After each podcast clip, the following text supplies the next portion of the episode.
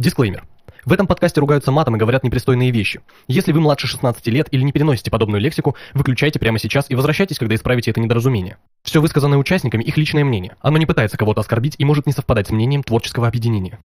Чебурашку я видела как-то раз. Который лошадей пиз- пиздил. Наверное, он психически нездоровый. Вот, блядь, его рот, вот, блядь, слепок. Тогда я пиздобол. Всем им жить в землянке. Женщина, ребенок и Тед Банди. Какой же он пиздатый!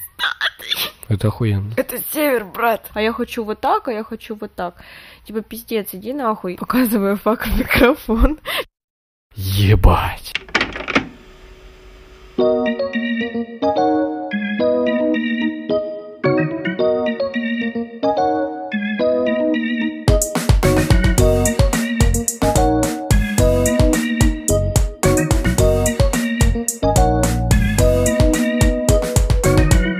Если вы включили, то вам привет.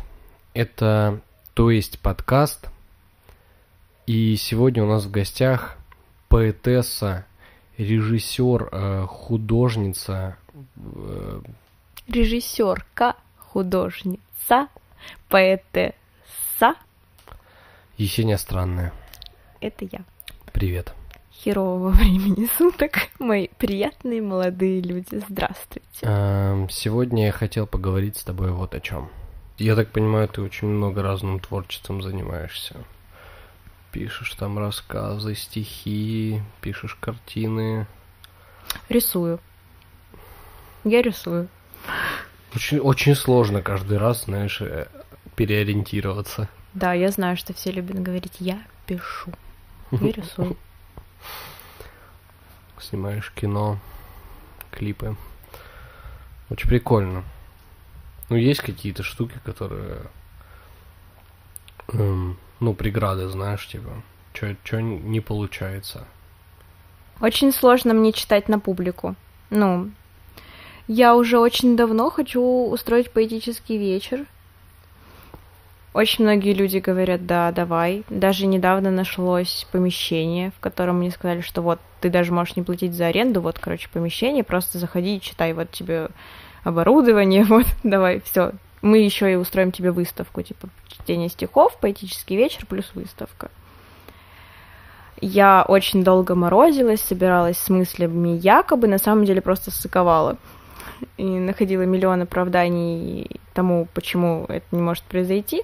На самом деле было очень простое оправдание. Я, я ссыкло. Просто я адски и дичайше боюсь выступать на публике. Я даже боюсь э, камеры, если это не мой оператор. То есть, если я знаю человека, который стоит за камерой, мне вообще не сложно, я могу сыграть все, что угодно, сделать все, что угодно.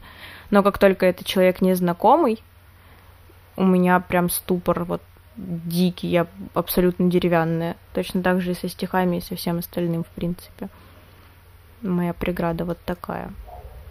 Ты уже советовалась с кем-то, ну, кто в этом разбирается, что с этим делать?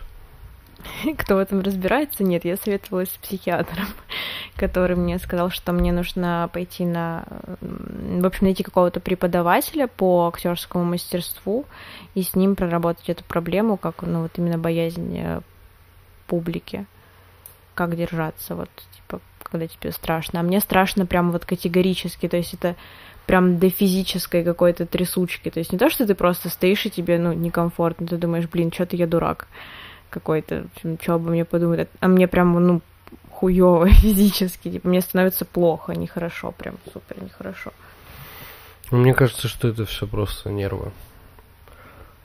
Ну, типа, я о том, что иногда, когда все зависит от нервной системы человека, но иногда человек настолько стрессует, что ему прям очень плохо физически. Наверное, с этим связан то, что тебе физически плохо. Ну, конечно. У меня просто вообще, в принципе, мое э, психологическое состояние, оно прям напрямую от него напрямую зависит мое физическое состояние. То есть, когда мне даже плохо морально, ну, мне начинает хуёвить физически, то есть мне начинает там тошнить, у меня болит спина, голова, я не могу спать, и, ну, точно так же и когда я перед публикой. Ну, то есть я, я вижу, мне становится страшно, я начинаю загоняться на тему того, что вот А как я сейчас выгляжу? Вот а как я сейчас выгляжу, это для меня самая вообще проблема вот вселенского масштаба. Мне даже мои знакомые операторы, когда мы снимаем какие-то работы, когда я э, как актриса в кадре, э, первые два дубля всегда мне говорит оператор Сень, ты сейчас думаешь о том, как ты выглядишь. То есть я, я стараюсь выглядеть максимально, ну, красиво. Ну, то есть я, я парюсь. Хотя я знаю, что актер не должен париться, как он выглядит. Он должен париться о том, какие он эмоции выдает, какую он роль играет, а не о том, как он сейчас выглядит. Ну, вообще, да, потому что, например, вот последний вот этот спектакль, на котором ты была, когда мы начинали готовить, была большая проблема, потому что у большинства девочек, ну вот ты там у нас, помнишь, в самом начале занавес открывается, и мы там все валяемся кто как. И очень была большая проблема, потому что девочки очень переживали за то, как они там красиво лежат или некрасиво. Типа, ну а это драматургия не подразумевает того, что там все лежали красиво. красиво. Думаешь? Я Нет, говорю, ну... что в драматургии не подразумевалось, что первый акт все лежат красиво. Да, да, да. Там просто вот так. Ну, короче говоря, да, и с этим мы очень долго как бы боролись, всем доказывали, что э, всех заставляли надевать э, мешковатую одежду. Вот. Потому что все приходили в лосинах, там в какой-то обтягивающей одежде, в футболках и так далее на сцену. На репетиции поднимались на сцену, и из-за того, что ты там понимаешь там, как там что облегает тебя, ты от этого понимаешь, насколько ты там эстетично находишься. И, и да, это получилось так, что все, это все закончилось. Все нормально, теперь они абсолютно адекватно, некрасиво лежат. Просто я э, вряд ли это связано с тем, сколько я выхожу на сцену. Потому что, ну, лет... Ну, лет, наверное, семь. Я уже выхожу на сцену. И достаточно часто. И с этим у меня как бы не было каких-то особых проблем. Если я плюс-минус уверен в том, что я делаю. Потому что, например, когда я играл на музыкальных инструментах, когда ты выходишь на сцену в состоянии того, что ты даже ну, вообще, короче, не готов абсолютно. Тогда, конечно, нервы нормально так. Ну, по моим меркам нормально. То есть это все, все равно не очень сильно, но нормально так.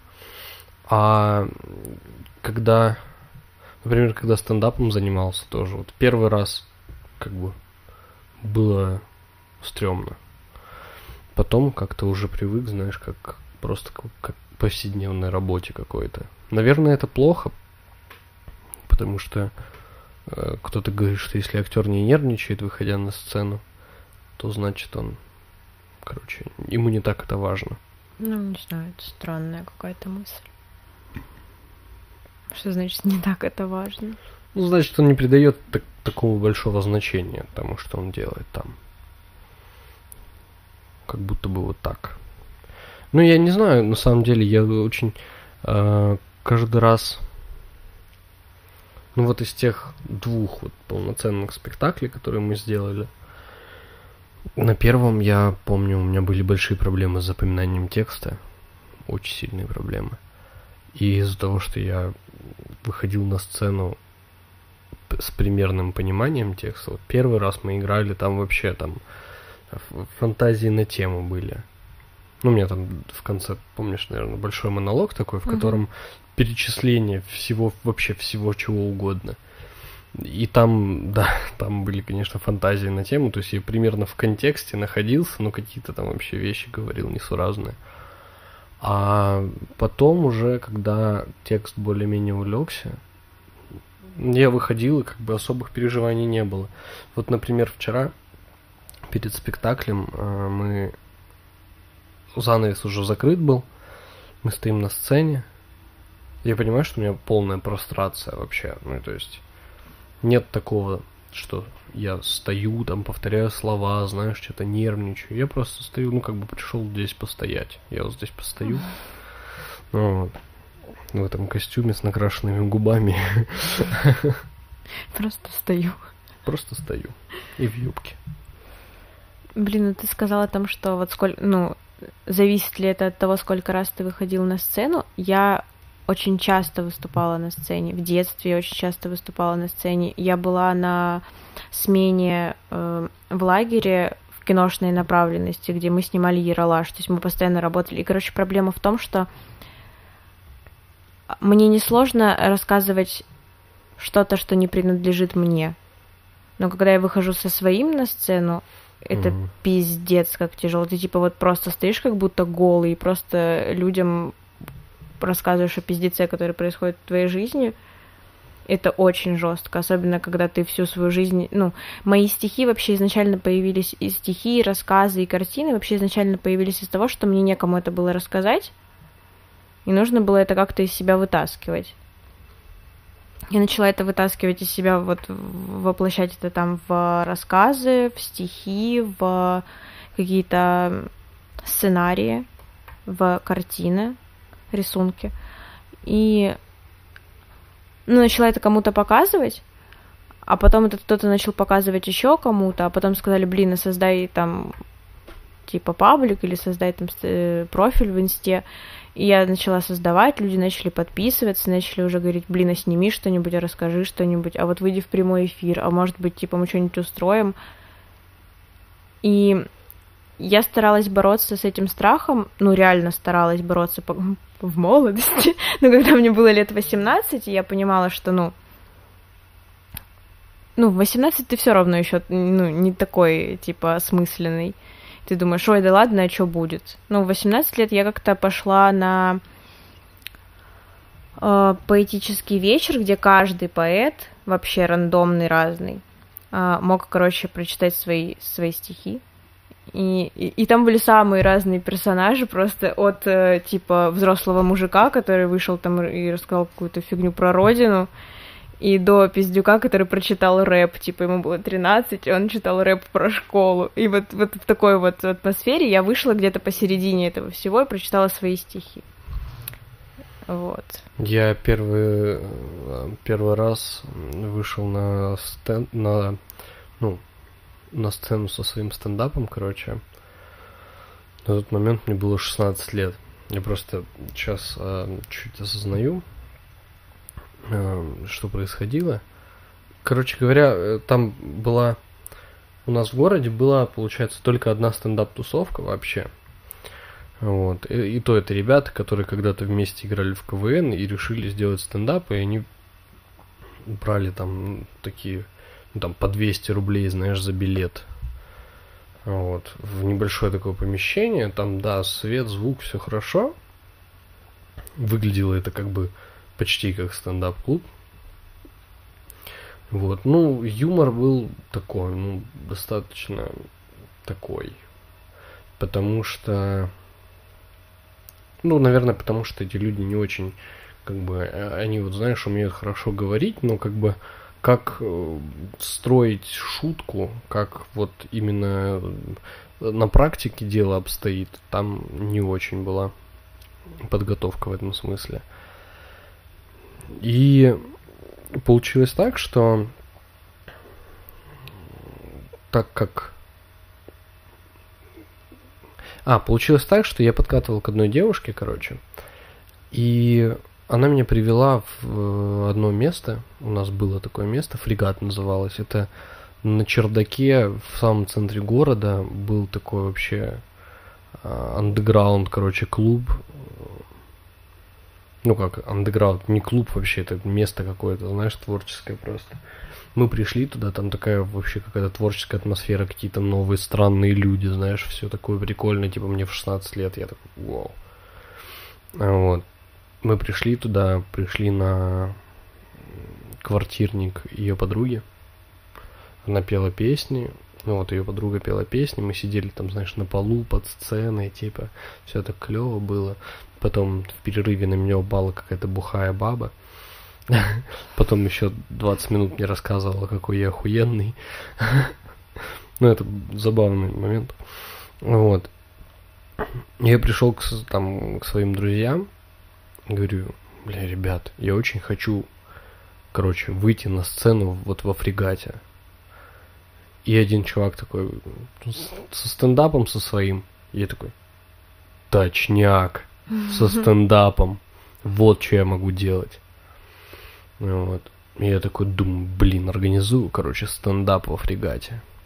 Начал искать стендаперов, людей, которые будут выступать помимо меня. И просто не мог найти, короче. Писал вот этим чувакам из вот этой стендап-тусовки, которая уже была на тот момент. И они все такие, нам нельзя выступать в других местах. Я такой, чё, блядь? Вы единственное место, которое вообще существует, связанное со стендапом в нашем городе. И вам нельзя выступать где-то, mm-hmm. у вас, блядь, что, контракты, типа, что за дерьмо? Ну, короче, я такой, все, ладно, идите нахуй. И у меня, значит, стоял... Э, моя дата была на 6... На 6, кажется, марта, да. Вроде как 6 марта. И оказывается, потом там тоже были накладки у помещения свои, вот, и мне принесли типа на 11 И какого-то типа около шестого, там вот в соседних числах, вот эта стендап-тусовка организовывает, короче, открытый микрофон. То есть Получилось так, что я написал им, что говорю, вот хочу собрать просто типа открытый микрофон, чтобы люди все, кто хотят, выступили. Мне нужно, чтобы хотя бы, ну, кто-то пришел, давайте приходите тоже выступить. И они такие, не-не, нам нельзя, и сделали то же самое, типа, у них. Вот суки. Да. Суки. ну, я хорошо Если ты ним... стесняешься, я могу ну, еще я... раз повторить. Я, в принципе, нормально к ним отношусь сейчас. Вот. Ну и так как моя дата сместилась, я такой, ну окей. И записался к ним. Пришел, пока ждал своей очереди, типа поднакидался чутка. 16 лет, блядь. Ой, плохо. А не пейте до 18 лет, пожалуйста. И после тоже. И после Никогда. не пейте, да. Короче, я выхожу а, то есть вот а какой-то алкоголь сработал, знаешь, чуть-чуть, какое-то волнение, выхожу, просто я перемещаюсь в пространстве, знаешь, вот такое. То есть какие-то там просто я воздушный абсолютно весь. И мы, ну, выступаю ужасно, вот прям, ну, прям говно. Такой, ага, понял, понял, как оно. Окей, разобрались. И тут нахожу там же, короче, чуваков, которые выступали там. Пишу им, мы там общаемся, что-то. Они такие, да, да, окей. В итоге приходит несколько человек, мы организовываем кровью, кровью и потом просто. Там столько моих сил было вложено. Это фактически было первое вообще, что я организовал в своей жизни, как бы вот такое, когда приходят левые какие-то люди, там, ну, не считая, знаешь, не день рождения, типа, а вот какие-то вот такие мероприятия. И сразу, то есть это было такое вот что-то большое. И туда пришло там типа около, знаешь, ну, 50 человек, как минимум. А вот, то есть там куча проблем возникала по ходу и так далее. И в итоге мы сделали это, все получилось, мы закончили – как только мы закончили, один из чуваков подходит ко мне и говорит, надо делать это постоянно. Нужно, короче, вот нам делать регулярные открытые микрофоны, чтобы все люди могли выступать и так далее. Я такой, не-не, иди нахуй. Не-не. Это, это слишком, это стоило мне слишком много. Проходит пару дней, я пару дней подумал, написал ему, и мы Дальше делали наши открытые микрофоны. Потом еще подсоединились ребята. И сейчас вот те ребята, которые начали у нас там выступать, сейчас э, у них там эфиры на ТНТ, короче. Ну, в плане в открытом микрофоне mm-hmm. на ТНТ они вставлены в телек, короче. Вот. Они там какой-то договор с ТНТ заключили, то есть они там записывают какие-то штуки. Ну, я, я очень, я очень рад за них, и я, кстати, надеюсь, что скоро, может быть, в следующем выпуске один из них придет к нам. Можно я буду тогда Колей и буду смотреть со стороны, я буду куколтом этого подкаста. Посмотрим, посмотрим. Блин, на самом это деле это очень вдохновляюще. Я прям даже подумала о том, что, блин, может мне все-таки приехать в Краснодар и организовать себе что-нибудь. Ну, знаешь, типа сейчас будет тепло, и можно было бы, ну, типа в парке даже Да. почитать стихи. Может Главное, быть. чтобы не пришла Может полиция быть, и не знаешь, для- сказала, вы для собираетесь како- здесь больше двух человек. Да, да, да. Нет, но у нас-то ничего связаного с теракт якийсь відбувається. Вот, и вот так вот получилось. И мне кажется, что, наверное, после какого-то там четвертого раза все было абсолютно нормально. Я все равно выходил на сцену. Каждый раз что-то рассказывал, что-то заходило, что-то там как бы. Ну, это нормальная ситуация. Ну, каких-то переживаний особых у меня это не вызывало никогда. Может, стоит перестать сыковать и просто уже что-нибудь сделать? Я обращаюсь к себе сейчас, глядя в твои глаза.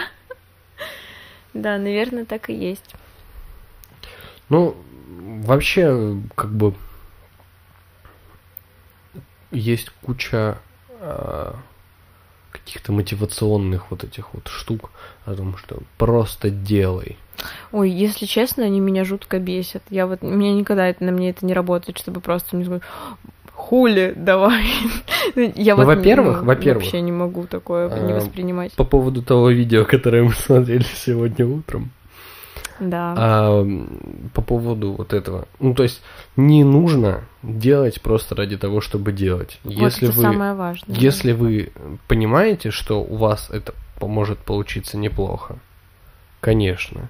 Если у вас вдруг получилось плохо, прям плохо, не просто косяки со звуком, как в первом выпуске, то не надо выкладывать, если у вас прям плохо. ЧСВ. Не творите хуйню. Кстати, насчет вот этого вот, что если делать, то делать хорошо, это правильно, но иногда это, блядь, переходит все границы. Вот у нас есть э, работа, которую мы сняли год назад. Это кино. Про Э, балкон, который... короткометражная, да, про балкон. Задумка, ну, крутая, чисто молодежная задумка, типа тусовка, и вот как всем нам знакомая ситуация, когда кто-то выходит на балкон и завязывается какой-то разговор, диалог между людьми. И все, не пейте никогда. А, И завязывается вот какой-то диалог, и каждый герой, он что-то собой олицетворяет, и каждый их диалог, он что-то олицетворяет. Это через этот диалог поднимаются какие-то важные темы. В общем, суть не в этом. Мы сняли его год назад. Год назад. То есть еще недавно было 9 месяцев, и, все такие говорили, ну, блядь, 9 месяцев, ничего страшного, сейчас вот там дела доделаем, домонтируем, доскинем. Вот прошел уже год.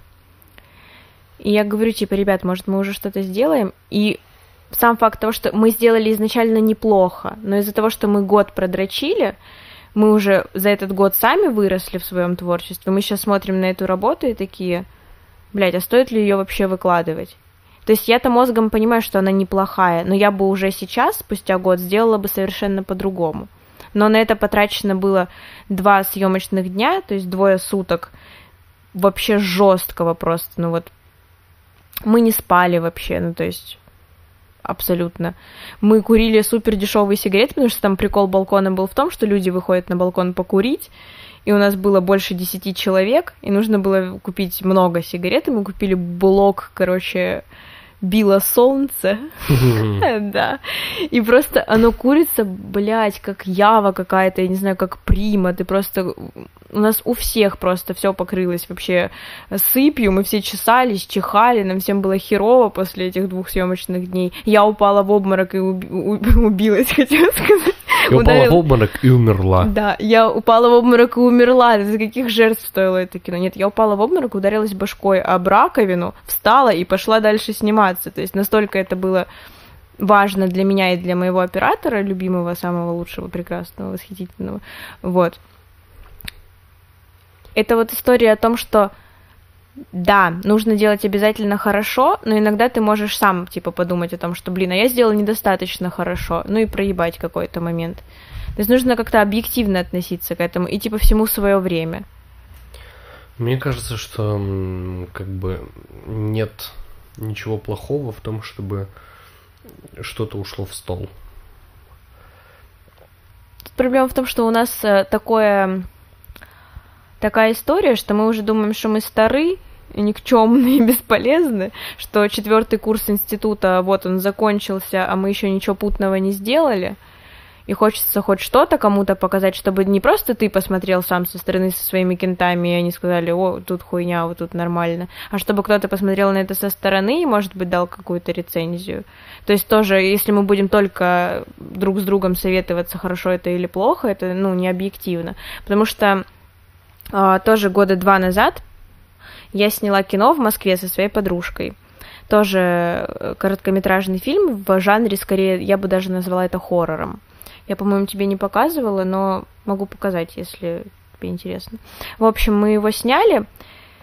Картинка просто охуенная. Сюжет тоже, ну, нормальный. Я сценарист, просто не могу сказать, что я сделала хуево. Ну, в общем, все, кто читал сценарий, они сказали охуенно, круто, пиздато, но реализация, как обычно, подкачала. Ну, то есть где-то мы там не досмотрели. Ну, первая наша, ну, mm. считай, была работа крупная такая.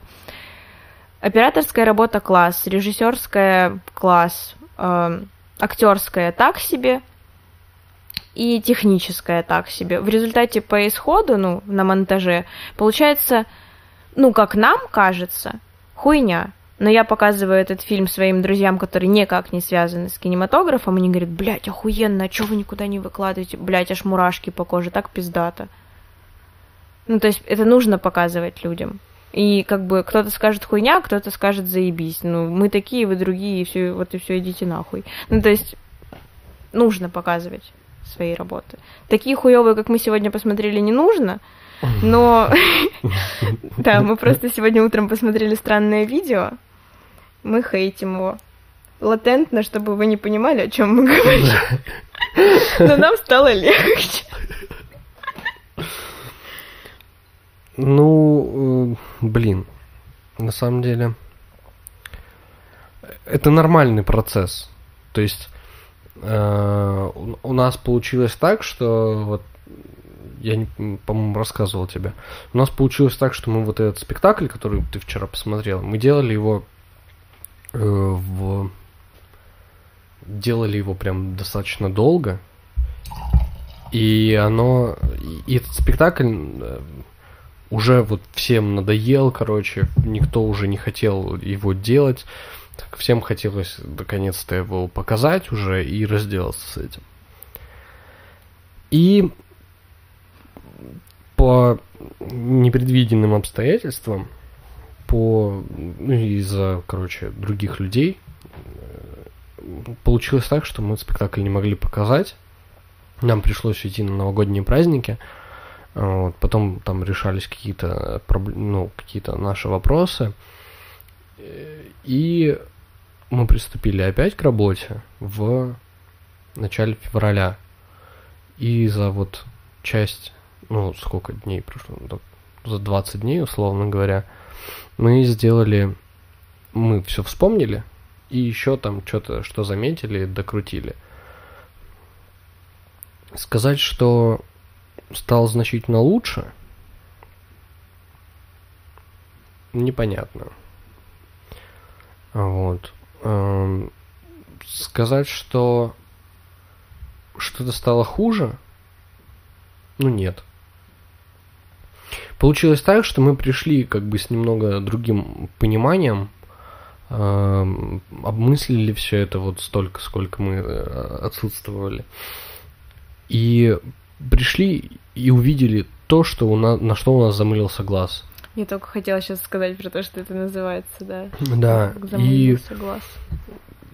Посмотри, я, я вот посмотрел на спектакль и увидел там кучу костылей, которые просто вот они делают так, что спектакль все еще работает, но очень нелепыми вот какими-то способами. За и на последней репетиции вот позавчера. Я говорю, ребят, вот такое дело, что мне не нравится вот это, это и это. Мы начали обдумывать это, пришли через, конечно же, опять споры, ругань и так далее, пришли к какому-то единому мнению, более усредненному консенсусу и применили это. И в целом, ну, спектакль получился нормальный, очень даже. Блин, знаешь, что очень круто, что вы приходите к чему-то, даже сквозь ругань и споры. У нас немножко другая ситуация в моей творческой тусовке. Она большая, там все очень талантливые, но всем друг на друга абсолютно поебать. То есть каждый, если мы что-то делаем, ну, я так думаю, возможно, я ошибаюсь, но мне так кажется, что каждый ищет свою какую-то выгоду, и если ее не находит, то, ну, делать на пол шишечки, типа, я не буду сюда вкладываться до хуя, потому что какой мне от этого, ну, что мне от этого будет. Поэтому мы и делаем погоду, блядь, все, и монтируем все погоду, потому что никто, ну, не горит этим. Это не общая идея. Это не так, что мы все такие пиздатые друзья, что мы хотим друг другу помочь. Это так, типа, мы пиздатые друзья, мы собираемся в одной компании, блядь, чувак, ты можешь мне помочь? Ну да, я могу тебе помочь. Он помогает вот так себе, Потом ты говоришь, блин, а может переделаем? Он говорит, а, не, у меня времени нет. У нас немножко другая ситуация, ну, да, что да, ужасно. Конечно, да. И поэтому ты либо делаешь вот сейчас хорошо и сразу скидываешь, либо ты просто кидаешь это в мусорку и все. И поэтому мы максимально пытаемся вот с, с теми, кто горит, это очень маленький процент всей нашей тусовки. Если мы что-то делаем, то мы стараемся сделать сразу хорошо. Это очень часто не получается из-за того, что не все хотят сделать хорошо. То есть кто-то хочет, а кто-то делает, ну так.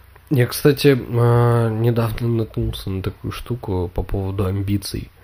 А, посмотрел на ТНТ в тринадцатом году вышел, вроде как тринадцатом, вышел первый сезон сериала «Чернобыль. Зона отчуждения». Не смотрела. Два сезона смотрела. Да, вот. А потом же его продали ТВ-3. Да. ТВ-3 сняли второй сезон, и он тоже закончился очень непонятно. А, по итогу они сняли третий. Это вроде как фильм. Это фильм, но это mm. три фильма. Нихуя. Три полуторачасовых фильма. Но амбиции сценаристов вот были настолько велики, что, ну, по моему мнению, что они не сошлись в некоторых деталях. И решили снять три фильма с абсолютно одинаковым сюжетом. А, все, я Только слышала, там разные, да, короче, какие-то э, вещи. Вообще, которые зачастую не влияют никаким образом на сюжет. Да, там что-то меняется, но по итогу все равно остается один смысл. Да, я посмотрел э, первый фильм такой. О, окей. Это как бы все еще. Все еще неплохо это как бы все еще э, мы хотим закончить историю хоть как-нибудь, давайте мы уже с этим oh. разделаемся. То есть оно как бы чуть на коленке сделано там актерски, оно как бы не очень. Может быть, мне тогда нравилось, потому что я ничего в этом не понимал. Ну, короче говоря, такое. И э, потом я такой, что там во втором? Смотрю второй, а там практически ничего не поменялось, кроме одного там обстоятельства. Я говорю, а ну, а зачем я посмотрел второй? Я потратил еще полтора часа. Примерно поняв закономерность, я думаю, ну надо же посмотреть третий, что уж осталось. Я промота- проматывал, короче, проматывал на те моменты, в которых, угу. ну, что-то может меняться. И там уже, конечно, больше отличие от первого. То есть второй, он как бы самый такой странный получился, практически ничем не отличающийся. И вот, вот мне кажется, это... Я не знаю, как на самом деле было, но мне кажется, что это вот ярчайший пример э, огромного эго и амбиций, короче, каждого из сценаристов. Хотя, блин, ребят, ну серьезно, вы как бы написали сценарий, да, он может быть интересный был в первом сезоне, во втором он был Ничего так. Во втором странно было очень все. Да, было очень странно, но как бы все еще это какая-то целостность. Ну, я досмотрела, прям логика. не пожалела ну, о том, да. что я досмотрела. Вот. А, в три, а вот третий фильм, он как бы чувствуется вот это. Давайте просто закончим. Ну, отъебись, да. Вот. И вы же, наверное, уж не такие уж прям гениальные, там, супер гении сценарного мастерства, ну, судя по тому, что вы как бы делаете. Да, это все еще неплохо, но, извините, существуют какие-то там те же фильмы Тарантино, условно, которые на, на диалогах строятся просто, это вообще шедевры абсолютные. Как, откуда у вас такие амбиции, чтобы просто бороться вот до последнего, но только чтобы снять три фильма, понимаешь? При том, что, кстати... А сколько там вообще сценаристов? Там же дохера их, по-моему. Я не знаю, но, видимо, осталось три какие-то общих варианта, за которые они там боролись все. Я не знаю, я в этом боролись. не вникал. Короче, э, суть в том, что там забавно, то есть они же отсняли все эти материалы, вот, и, видимо, потом просто катали, типа, угу. ну, на, на монтаже, короче, просто меняли их. И в некоторых моментах там просто пиздец как нелогично это из-за того, что вот в первом фильме это все работало, вот эта вот фраза была там, и все нормально. Ну, там, условно говоря, э, чувак говорит, что у него есть собака, они заглядывают в будку, собаки нет. Вот. Ну и понимаешь, что мужик ёбнутый. Угу. И чувак спрашивает, типа, а машина у тебя такая же, как твоя собака, воображаемая? В третьем фильме все то же самое, только собака есть в будке. Mm. И он опять спрашивает эту штуку. И я такой, что, блядь? Он спрашивает про воображаемую машину? Он спрашивает про то, что собака у него воображаемая, говорит а. ему. Факап. Ну, ну типа... пиздец, прям жестко. Прям позорно. Стыд, да. позор. Я думал, что там еще более жесткая фигня есть. Ну да, если, наверное, вдумываться прям. Блин, насчет тега, кстати, да, это и такая фигня. Я прям вот э, в своей жизни встречала часто людей, которые прям такие, типа, ты пытаешься работать в команде, а есть человек, который такой, а я хочу вот так. И, и, и сколько бы ты ему не пытался объяснить, он типа такой, я хочу вот так. Ну вот, и это очень жестко ломает вообще все. Я, ну, короче, мне всегда очень эм, импонировала идея вот работы в команде. И для меня всегда вот примерами были люди, которые вот чего-то добились все вместе. Те же даже Анакондас, которые переехали из Астрахани огромной толпой. У них, я, ну, я знаю, что у них первое время было все очень жестко и хуево. Ну, в плане, они работали на обычных работах, спали в спальных мешках, но ебашили и делали творчество свое. И вот сейчас они, типа, очень крутые, угу. потому что они сделали это вместе. И я, ну, я реально не понимаю вот этой вот обособленности всех от всех, когда, типа, вы вроде все одной идеей, ну, горите, вы все в одной тусовке, но каждый сам себе. Это, это для меня вот прям, ну, чуждо, я не понимаю этого. Ну, я думаю, что я обязан сказать о том, что такая фигня у меня тоже есть в каком-то, в какой-то доле, но я всегда ловлю себя на этом и пытаюсь как бы максимально сделать ну, вот, например, эта ситуация, которая позавчера была по поводу спектакля. Я говорю, вот давайте мы вот так вот сделаем, и тогда мы уберем вот тот костыль, который как бы очень такой, такой себе. Мне говорят, что вот это, ну, оно так вот сейчас не работает, вот не получается. Я говорю, да, ну, окей, давайте сделаем хоть что-нибудь, чтобы просто мы избавились от этого и сделали что-то логичное. И потом мы все вместе подумали и, ну, как бы пришли к какому-то общему варианту, который убрал то, что э, меня смущало, и добавил то, что, в принципе, очень логично и все нормально. Это правильно. Так и надо, так и надо. Ну, типа, а как иначе? Мне кажется, что в нашей стране вообще, ну, одному что-то сделать очень тяжело. Ну, в плане без команды какой-то, без... Э, как это называется правильно?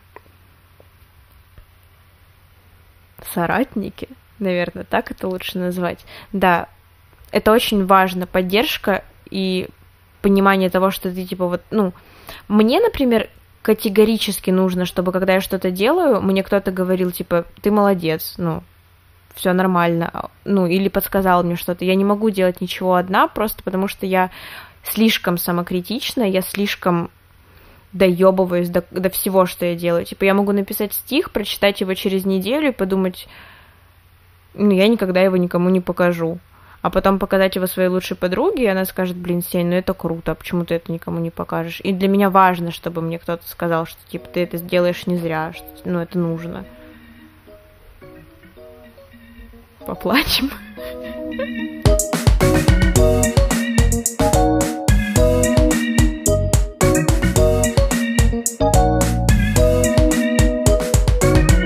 Новость на сегодня. Экс-полковнику МВД Захарченко не дали учиться на кондитера, чтобы он не растолстел. Типа каждый раз это смешнее и смешнее. Он узнал, что его хотят сделать портным. Под заголовок. Короче, в чем дело? Э, Был такой полковник полиции Захарченко. Э, сотрудник, да, антикоррупционного главка. И он очень-очень много денег у всех украл, взял взяток и дошло до того, что у него была отдельная квартира, в которой он хранил деньги. Вот настолько их было много. Он хранил деньги на мечту. Он хотел стать кондитером. Да, судя по всему. И, короче говоря, э, ну, его арестовали. Уже достаточно много времени с этого момента прошло. Его арестовали, короче, посадили. И в тюрьме, он в Мордовии, э, Он, получается, сейчас сидит в тюрьме. да, в мордовской колонии номер пять. А, И он рассказал за своим адвокатам, что его хотят направить учиться на портного, но отметил, что у него, цитата, «жуткая аллергия». Еще сейчас буду подавать заявление на электрика, чтобы на электромонтажника выучиться. Я бы хотел на повара-кондитера, но меня не пускают, боятся, что я растолстею. Есть еще кочегар, но там пока закрыто, нет приема, сказал бывший полицейский. Я почему-то сейчас подумала о том, что когда я училась в школе, и вот вставал вопрос о том, чтобы уходить с девятого или с одиннадцатого, абсолютно практически все люди, которые уходили с девятого, они уходили учиться на кондитеров. И я сейчас подумала о том, что почему он так, так долго ждал. Ну, я думаю, что он... э, Ну, папа просто заставил, наверное, Ну да, как обычно это бывает. пойти в полицию. Но он как бы не совсем понял, как это делается, понапиздил там, присел. А теперь, Понапиздил. а теперь э, решил, что надо начинать жизнь с чистого листа и Блин. стать кондитером.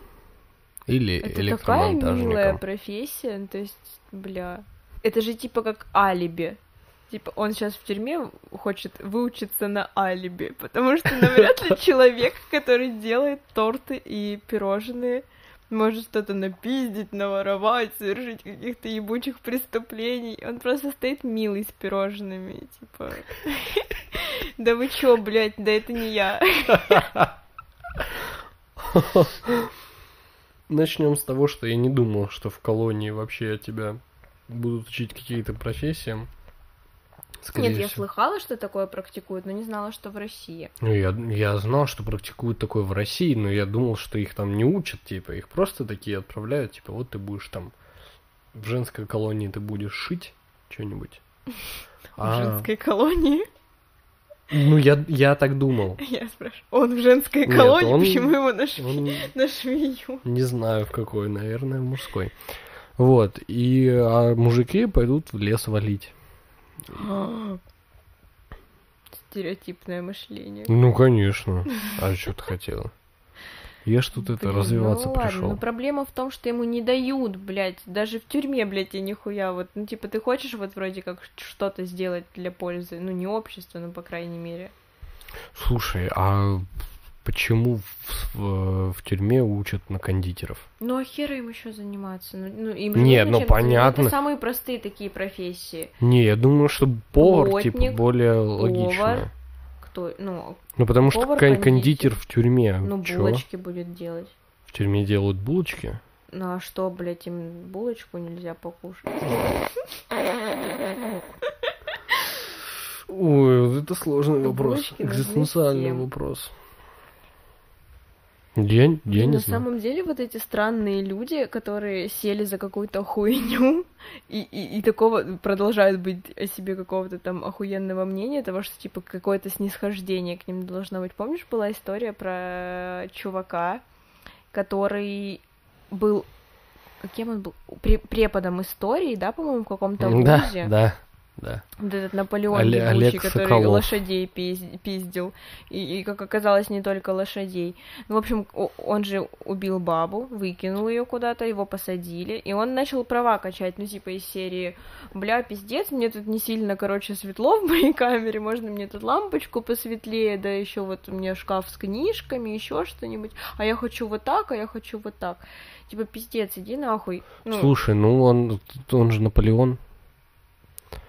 Ты же видела, что он там ну, постоянно пусть везде лежит в психушке тогда. а косплеит Наполеона, типа.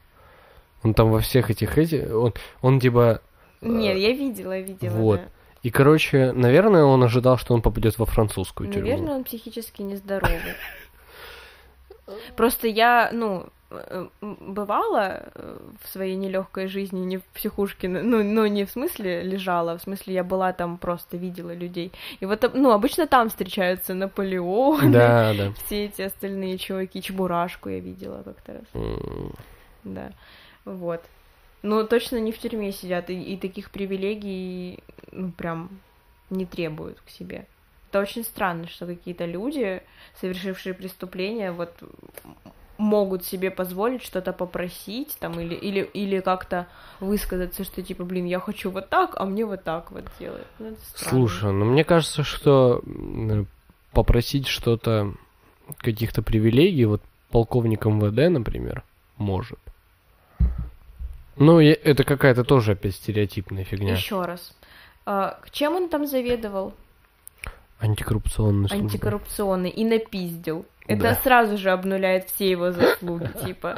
Да нет, я, я к тому, что типа... чувак, напиздивший кучу денег. Оп, типа минус на минус дает плюс, а у нас тут другая ситуация. Я к тому, что типа вот он, э, прикинь, ну он как бы полицейский там, знаешь, он как бы просто подпиздил денежек, типа. Почему бы ему не, не, не дать учиться на, на кондитера? А вот этот мудак, типа, зарезал человека, расчленил и пытался Ты выкинуть. считаешь, что спиздить очень много денег и... из- Ну ладно, хорошо, да, это разные вещи, но это и то, и то преступление, и то, и то это тяжелое преступление. Ну да, да, конечно, безусловно. Не, но логичней, конечно, все-таки. Всем мы жить в землянке. Пошли не нахуй, никаких привилегий. Ну, согласен, конечно. Вообще очень, очень дикая какая-то фигня. Я когда услышал про него, ну, про этого Захарченко, я такой, чё? Я сразу вспомнила кучу своих ебанутых преподов из институтов. Знаешь, про которых ходили служки вот такие, что они там типа с девочками мутятся старше. Ты про этого Соколова, типа? Я сразу, ну вот, когда я узнала эту историю, я прям вспомнила вот прям конкретных преподов из своих э, институтов, ну вот из двух институтов, в которых я училась. Вот сейчас, слава богу, богу, слава. Э, вот в институте, в котором я сейчас учусь, э, такой хуйни нет, но вот в первом институте, в котором я училась, я прям помню на своей практике, что были чуваки, которые вместо пары, которую они должны провести у нас с девками в кабаке сидели, и я такая, типа, блядь, а что если кто-то из них был ебанутым долбоебом и что-то вот в своей жизни такое натворил? То есть, ну, я, я всегда проецирую, вот, знаешь, какие-то хуевые моменты, я думаю, блядь, а вот же ты же тоже вот сидишь и, и даже не подозреваешь, вот он ведет себя странно, как ебанутый, что-то там орет на парах, блядь, ассоциирует себя с какими-то великими людьми, а потом, блядь, он просто берет и выкидывает кого-то в озеро. Ну, то есть, знаешь, иногда ты замечаешь за людьми странности, но ты не до конца понимаешь, ну, насколько, на что они способны. Ну, к тому же, прикинь, э, с другой стороны есть люди, которые играют какой-нибудь пост-хардкор, очень жесткий металл, там, знаешь, на или какой-нибудь Оззи Осборн, который там э, летучие мыши голову откусывает прямо на концерте. А потом он приходит домой, типа такой, а там жена, дети, он такой играется с детьми, милый, хороший человек. Ты никогда, я думаю, что ты никогда не знаешь о, о том, какой человек на самом деле вот дома, когда ты его видишь где-то на работе. Блин, ну, ты каждый раз начинаешь говорить какие-то вещи, я начинаю отталкиваться от своих каких-то мыслей, и мы никогда не закончим этот подкаст. В общем, есть у меня одна такая особенность, потрясающая, на мой взгляд. Я просто обожаю смотреть документалки про серийных убийц. Это, блядь, моя страсть. Вот, блядь, я могу этому посвятить огромное количество времени. И, в общем, самый мой любимый персонаж Блять, как бы это странно не звучало, да, среди серийных маньяков у меня есть любимый персонаж. В общем, э, такой чувак, как Тед Банди. Мгм.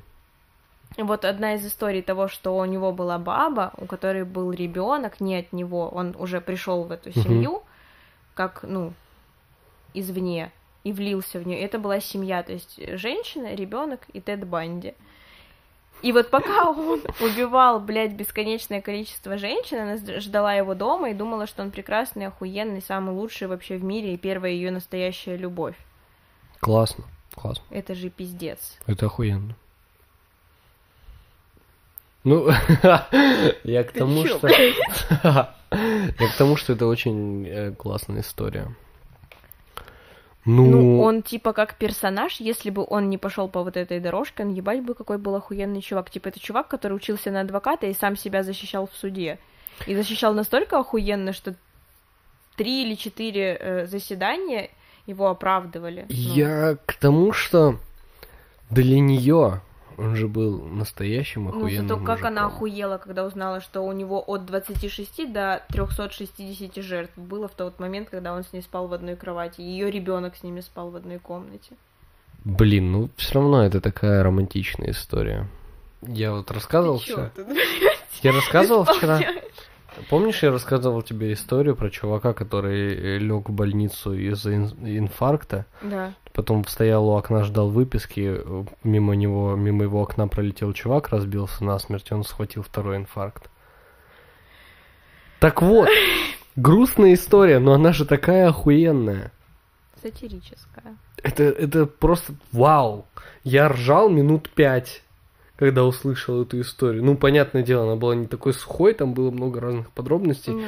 Но это очень смешно. Также и эта история. Она, безусловно, ужасающая. Людей убивать нехорошо, все еще мы Так он их не повторяем. просто убивал. Типа, проблема в том, что... Проблема в том, что... Сам, вот самый рофл, возможно, я так назову это, то, что последнее заседание суда уже было настолько понятно, что это он, что слепок его зубов был, блядь, и он доказывал, что это не его зубы. Ну, то есть настолько... И он так это охуенно доказывал, что уже все сидящие в зале такие, блядь, да это не он. А судья такой, блядь, да это его нахуй зубы, блядь, слепок его... Вот, блядь, его рот, вот, блядь, слепок. Вы чё, ебануты? И, и сидели бабы в зале и такие, он не мог этого сделать, какой же он пиздатый. Бабы, вообще не знающие его, настолько вот он был обаятельный, охуенный чувак, что они приходили на заседание суда и такие, это не он.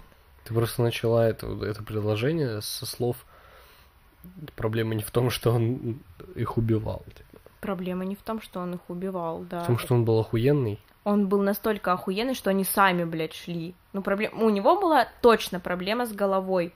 Но бабы сами, типа, такие, блядь, пизда, убей меня. Ну, типа, были бабы, которые сидели на заседании суда и говорили, блядь, я бы хотела быть его жертвой. Ну, то есть, насколько пиздец вообще должен быть в голове. Ну, это проблема их в том. Я же должна была, знаешь, типа, пьяненькая сказать, если честно, я тоже такая об этом подумала. Типа, он настолько был пиздатый, что, типа, я такая просто, блядь, убивай меня, пиздец. Ну, это же пиздец, бабы ебанулись, я считаю. Я в этот момент прибухиваю.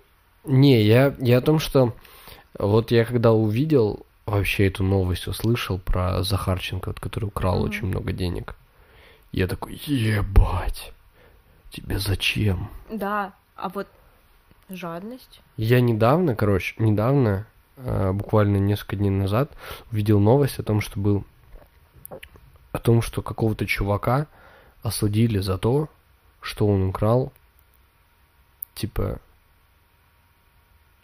11 миллиардов рублей. Одномоментно или в течение Я, я, не, я не вникал. Прикинь, 11 миллиардов рублей. Мгм. Это чуть-чуть меньше, чем бюджет нашего города на этот год. Ты задался вопросом нахуя? Я не просто задался вопросом нахуя, я такой Нахуя? Оди... 11 Чтобы миллиардов было. рублей. Жень, чтобы было. Ты что, что ты можешь сделать? Ебать. Все что угодно. Но, скорее всего, он, он бы потратил их на всякую хуйню. Да, я такая, все что угодно, но на- любит наш народ всякое на, на все что угодно. Прикинь, чувак, типа, такой украл 11 миллиардов рублей, пошел и отдал в фонд Прохорова, который спонсирует, типа, искусство. Очень сомневаюсь. Мне кажется, что вот люди, которые что-то пиздят, это, это вот все люди, которые как-то связаны с искусством, по-настоящему связаны и, и, и видят в этом что-то великолепное и, и потрясающее, они никогда не спиздят, они такие, я буду страдать всю жизнь, получу три копейки и отдам их куда-нибудь. А вот люди, которые хотят потратить на какую-то хуйню, те спиздят. Седьмая студия. Блядь, мы Я опять шучу. хейтим просто что-то. Я шучу. Я не верю в то, что дело седьмой студии. Седьмой же, да? Я ничего не перепутал. Ну, Серебряникова. Вроде, насколько Да, я понимаю, что вроде. да, да, вроде да. Я не считаю, что дело седьмой студии это справедливо. Это все ложь. Ой, блядь, а что такое справедливо? Ну слушай, там на самом деле такая, я посмотрел там не- несколько расследований по этому поводу. Очень. Во- Вообще в целом вот это вот законодательство немного странное. В том плане, что я понимаю, что чисто теоретически это все направлено на благое дело. То, что ты не можешь вывести наличными деньгами все эти, все, ну вот, все это, что тебе дает государство на реализацию какого-то проекта. Все понимаю, это правильно. Ну, то есть. Но в каких-то ситуациях нужно, э, нужно быть вариативными. Потому что в этом расследовании, о котором я, котором я говорю, там э, шла речь про то, что вот э, им нужен был череп коровы, например. А где ты за безнал купишь череп коровы? Ну вот у кого? Или старую советскую раскладушку бабушки ты за безнал не купишь, она тебе для спектакля нужна. Вот. И, ну, на тот момент, по крайней мере. И как бы, и что делать? И им, типа, приходилось выводить как-то эти деньги. Вот, с одной стороны, я понимаю, что в этом плане государство, конечно, продумано в том, что это правильно. Нельзя просто людям давать деньги в руки. Просто так, государственные деньги. Но с другой стороны, блин, ну подумайте чуть-чуть. На- Надо, наверное, как-то сделать так, чтобы была обратная связь. Вы не просто там выделили деньги, а типа вот выделили деньги, и они вам пришли, сказали, вот так и так, нам нужно там череп коровы. Купить за безнал не можем. Сделайте что-нибудь. Блин, опять, я, я вообще рандомно отталкиваюсь от твоих мыслей, потому что у меня, блядь, вообще своеобразное построение всего в голове. В общем, ты сейчас сказал, вот ты сейчас рассуждал насчет этого, и я вспомнила диалог с одним моим дядей из Москвы, который сказал, что, короче, где-то в России, по-моему, в Калининграде, если я не ошибаюсь, но я могу спиздануть, а, короче, город, в котором, если ты снимаешь кино, то государство тебе возвращает деньги, потраченные на... Мгм. Прикольно. Если у тебя, ну, по документации есть, что, типа, вот ты снимаешь там кино, ты потом приезжаешь обратно, ну, вот эти обособленные города от Руси, и ты потом из этого города приезжаешь обратно в Русь, и Русь такая тебе, на, мы отдаем тебе деньги, которые ты потратил на съемки этого фильма. И мне вот очень интересно, как это работает. И вот, блин, то ли Калининград... Короче, что-то, что очень близко вот, вот туда вот э, к китайской границе, вот север вот этот вот. Это же, я правильно говорю? У меня хуёво очень с географией. Я вас всех прошу прощения. Как, какого, где, куда? Как ближе к чему? Китаю. Китай. Калининград это совсем не там. Тогда я пиздобол. Калининград это кусок вот России, который в Европе находится. Возможно, и там тогда. Ой, спизданула я, конечно. Знаешь, Короче, иногда вот говорю о каких-то вещах, о которых я не очень шарю, типа географии, и такая, ща я схожу в хуйню, все скажут, что я дура, но я не остановлюсь. короче, я что хотел сказать. эм,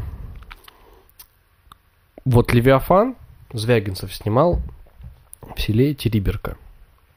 э, в, э, в Мурманской области. Это север, брат. Это, это север, да. А, короче, и э, я вот смотрел некоторые материалы, и там э, шла речь о том, что, короче, Териберка до съемок было офигенно атмосферным местом. Потому что там были вот эти старые покосившиеся избы, очень-очень-очень старое, э, старое село.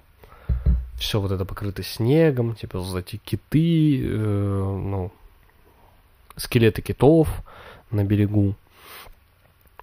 Все очень клево. Потом Звягинцев снял там фильм, Левиафан, ну, я, наверное, думаю, ты помнишь, Левиафан, типа там кучу всего собрал во всяких фестивалях и так далее. И в этот момент туристы начали ехать, короче, в Териберку.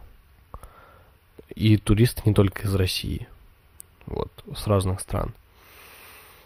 И со временем в Териберке, короче, начали строить новые здания, новые, короче, сооружения всякие. И они очень уебищные. В плане там вот есть, например, на фотке там можно найти ангар. Просто какой-то оранжевый ангар посреди снега. И теперь Териберка не такое красивое место, как до съемок Левиафана. С одной стор- новое не всегда пиздатое. Да, потому что, ну, оно выбивается из общей картины. И вот, с одной стороны, хорошо, что люди теперь узнали о таком месте, как Териберка, которое скоро до- должен был умереть. Должно было умереть. Вот. А с другой стороны, как бы не очень хорошо, потому что люди приехали туда сделали там цивилизацию, которой там не было, и это было шармом этого места. Блин, пиздец грустно. У меня э, в институте учится девочка. Мы недавно снимали ток-шоу про нее. Она сняла документалку о тайге и о, ну вот, о всех этих деревеньках вот рядом Мгм. с тайгой. И вот она рассказывала о том, как там вот пиздата, потому что там ничего нет. Ну, то есть вообще там люди, вот приезжают люди с камерами снимать документалку, а люди не видели никогда камер, вот этого вот всего, того как люди это делают, работают, вот, типа, и как это Крутяк. круто, с одной стороны. Они там спали в этих в юртах, или как они называются, Мгм. вот эти вот, типа, старые палатки. Да, такие штуки кожаные. Это, блин, реально свой какой-то шарм такой имеет, действительно. Там были кадры из этой документалки, вот я прям сидела вот с открытым ртом и думала, блин, офигеть, то есть реально люди на оленях куда-то едут, и для них это нормальная жизнь, и, и какой стресс для них, что приходит кто-то извне и что-то приносит вот такое. Они вроде интересны, но для них это так непонятно. И вроде как странно, что вот уже 2020 год, а вот людям странно, а с другой стороны, блин, это какая-то вообще другая жизнь. Ну вот э, поэтому я всегда топлю за то, чтобы... Ну, у нас часто такое происходит, что мы говорим о чем-то, что у нас в стране происходит. И о людях, которые у нас в стране живут.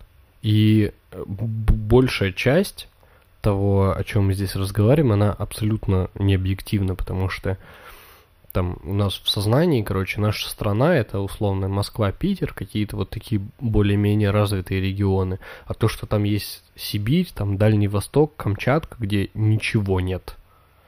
Вообще, что люди не знают, что такое камера банально.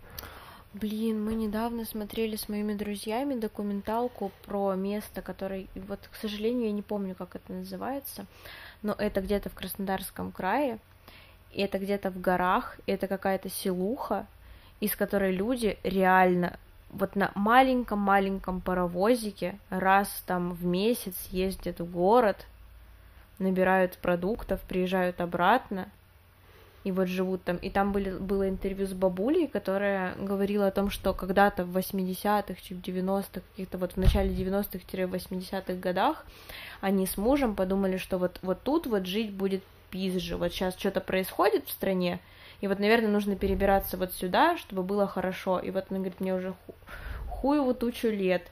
Я живу, я реально раз в полгода там или во сколько там, несколько месяцев езжу, грубо говоря, вообще в цивилизацию. И, и ну это пиздец, там показывают этот паровозик, который реально вот херову тучу лет ездит по одному и тому же маршруту, туда-обратно.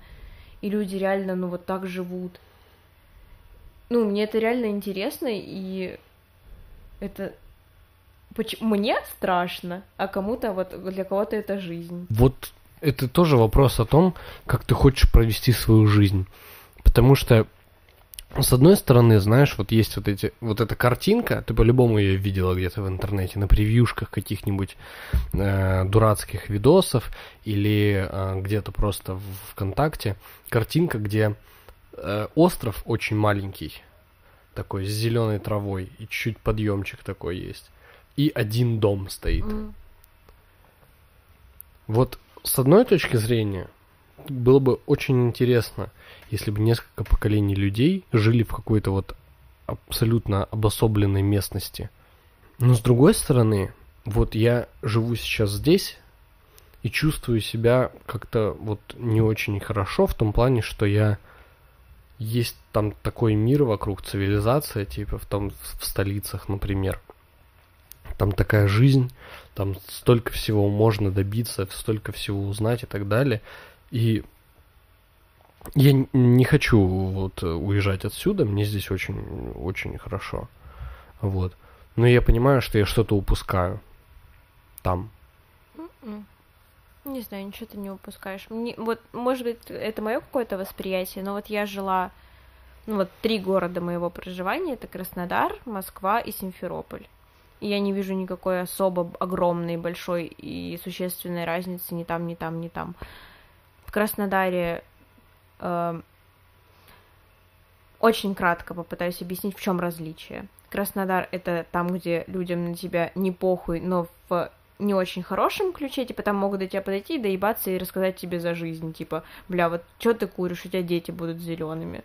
Ну, нахуй тебе это надо, вот серьезно, что ты ко мне подошел? В Москве всем на тебя похуй, и тебе это нравится до того момента, когда тебя нач- начинают доебываться на улице, ну, например. То есть, ну, тебе нравится, что всем на тебя насрать, но когда к тебе подходит и начинается какая-то агрессия в твою сторону, а всем насрать, вот тут не очень хорошо. Симферополь для меня это вообще какое-то такое я сегодня в разговоре со своим мужчиной э, сказала, что для меня вот вообще весь Крым и Симферополь в том числе это какая-то демоверсия чего-то. То есть тут всего понемножку, и я не очень понимаю, что тут происходит. Вроде как это Русь, а вроде как и не Русь. И хер пойми, у меня напротив окон Почта России, но я вообще себя не ощущаю, ну, почему-то, по какой-то причине, что вот я на Руси. Странно, всякое тут бывает. Тут, вот, кстати, это что-то совмещенное. То есть тут были люди, которые не были равнодушны, когда у меня что-то происходило на улице, и в то же время были люди, которым было абсолютно похуй. Поэтому, ну, для меня это что-то такое. Ну, слушай, в каком-то смысле вот э, это еще одна из причин, наверное, почему мне здесь нравится. Да я вот спустя, спустя столько лет я примерно понимаю, что да как. А вот, могу ориентироваться. И то есть в целом реально здесь типа всем плевать, что ты делаешь вообще. Но если вдруг что-то случилось, то скорее всего тебе помогут. Угу. И это, мне кажется, вот прям классно. Пиздато. Мне да. просто здесь очень нравится вот всякая там природа и так далее. Ну, короче, тут разные есть особенности. Природа восхитительная, да.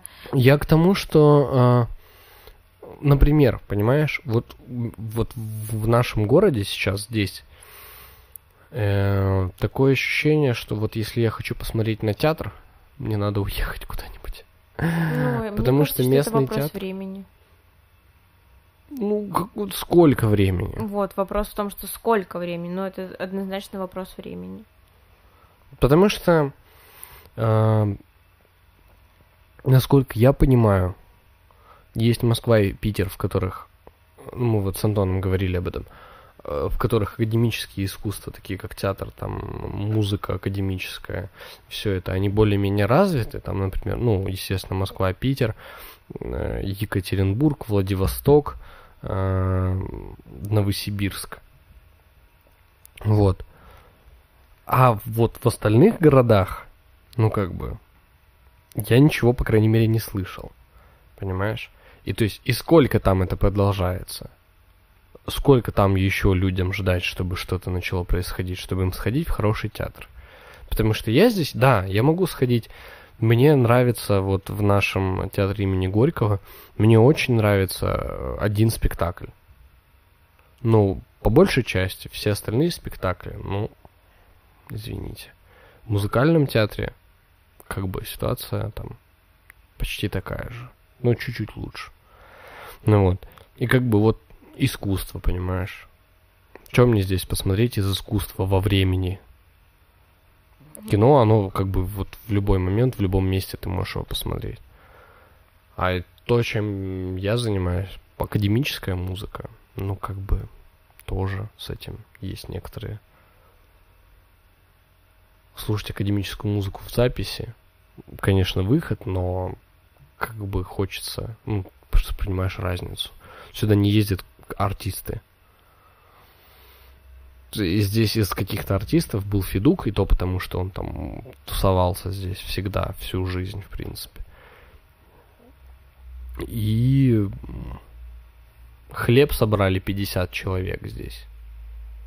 Mm. Не, ну это было, это было, конечно, году в 14 наверное, mm. когда они еще не были настолько популярными. Ну вот. А, ну и Black Star. Все. А, а те артисты, там, на, на которых я хотел бы сходить, понимаешь, ну мне надо куда-то ехать. Поэтому я чувствую тоже от, от, оторванность от как бы какой-то действительности. Какую? Я тоже это чувствую, мне это так странно. Я каждый раз приезжаю, вот вроде все так же, но ты чувствуешь, что что-то не так. Вот я чувствую даже здесь оторванность от какой-то действительности и реальности того, что происходит. Вот.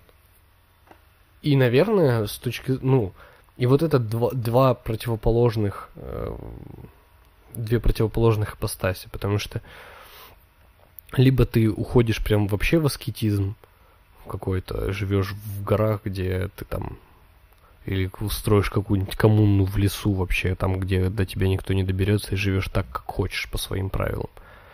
Либо ты отправляешься в какие-то крупные города и начинаешь жить полной жизнью экстраверта.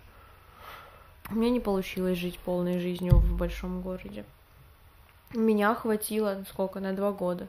Два года я там пожила, в прекрасной, охуенной, невъебенной Москве, и, ну, я не вывезла, у меня, ну, я одна не могу там жить. Не, ну конечно, ну это что же дело, как бы привычки, возможности и так мне далее. Там, потому что... Ну, мне комфортно в обстановке, но мне не, я не могу вывозить финансово, я не могу вывозить эмоционально в плане работы, потому что если ты там ебашишь, то ты ебашишь с утра до ночи и, и типа не так, что ты ебашь... Ну, вот, блядь, в Краснодаре ебашить с утра до ночи и в Москве ебашить с утра до ночи — это разные вещи, потому что в Краснодаре ты поебашил, перешел через дорогу, да пришел домой. Ну, какой бы... Ну, это большой город, но там все равно не так. А в Москве тебе два часа нужно на то, чтобы доехать до работы, два часа на то, чтобы доехать обратно домой. Четыре часа своей жизни в день ты потратил только на то, чтобы куда-то ехать. Это жестко, конечно, вот я вот так много лет, ну, всю свою жизнь провел вот здесь. Для меня вообще нет никакого вот, ну, я, я тебе вообще об этом не же и говорю, этого. что самое страшное, что ты полдня своей жизни проводишь в дороге. И люди, которые там живут, не понимают, что это охуеть, пиздец, ты потратил реально полдня, блядь, на то, чтобы просто куда-то доехать. И это еще если ты прям четко уложился, то есть ты прям попал четко. Ну, а у меня было такое, что тебе нужно на такси доехать до электрички, на электричке доехать до метро, и с метро поехать еще куда-то. И то есть это у меня, в принципе, занимало часа 3-4. 3-4 часа в одну сторону. Угу. А потом ты что-то там сделал час-полтора часа и едешь еще четыре часа обратно, и ты просто устал от того, что ты ехал. Не, ну а если ты еще и ебашишь конечно. в это время, то это вообще пиздец. Ну вот да, то есть либо ты э, вот в этих местах очень круто зарабатываешь и можешь позволить так. себе не работать там 24 на 7, потому что у меня тоже есть друзья, которые живут там в Подмосковье. Они вот перебрались отсюда. Вот, они там всю жизнь прожили здесь практически. Перебрались туда, и они просто работают целыми днями. И встречаются дома, как-то развлекаются, и все. Самый такой вот, наверное, пиздец, к которому я долго привыкала, это, короче, э, научить себя ебать, как вот жить в этом ритме. То есть бывает такое, что мне нужно на учебу в 7, часов, в 7 часов утра выезжать, и получается, я живу там с родственниками, и они на машине едут. И мне нужно проснуться, сесть в машину и в машине полтора часа поспать, а ты не выспался ни хера, ты приехал ну, с учебы в 10, в 11, там пока похавал, пока туда-сюда уже час ночи, лег, в 4 проснулся, собрался, в 7 выехал, ты спишь по дороге к метро, просто в машине быстро вырубаешься, поспал такой полтора-два часа, встаешь, зашел в метро, это пиздец, как сложно к этому адаптироваться, это просто, ну вот, для меня это вообще ад лютый. Ну, в общем, полковник Захарченко, конечно, Ну, блядь, вообще пиздец. начали с такой новости. Полковник Захарченко обойдется, блять, пусть не будет кондитером и идет в плотники. Да, да, конечно. Слушай, в, зло- в- ГУЛАГах вообще типа, не давали тебе выбора. Никого не спрашивали, пошел нахуй. Наворотил делов, еще и права качает. Вот правда. Показываю факт микрофон. Передайте Захарченко. Эм, В общем, э, ребята, не берите взятки, не давайте взятки, живите по правде. А у нас сегодня в выпуске была Есения Странная, художник Ца, режиссер К, эм, писательница и, конечно же, поэтесса.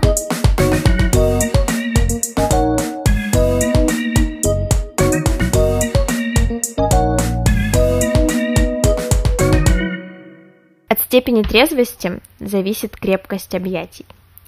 По вере воздастся глупости для дураков. Я очень стараюсь наполнить себя чередой принятий и избавить тебя от терпких своих оков. Обижать, обжигать, разрядить всю обойму в пол, чтобы он рухнул весь подо мной до ада. От тяжелых признаний уже проседает стол. Ты кладешь еще одно на него. Но скажи, зачем это надо? Метафоры мата, приступы агрессии жуткие. Описать никакими эпитетами нельзя состояние.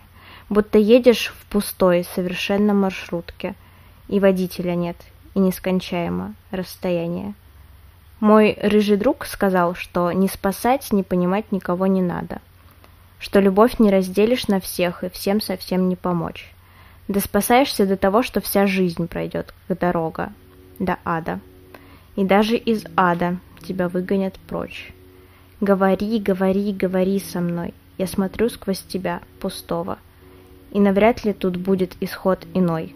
Жизнь такая, в ней ничего простого. Не ной.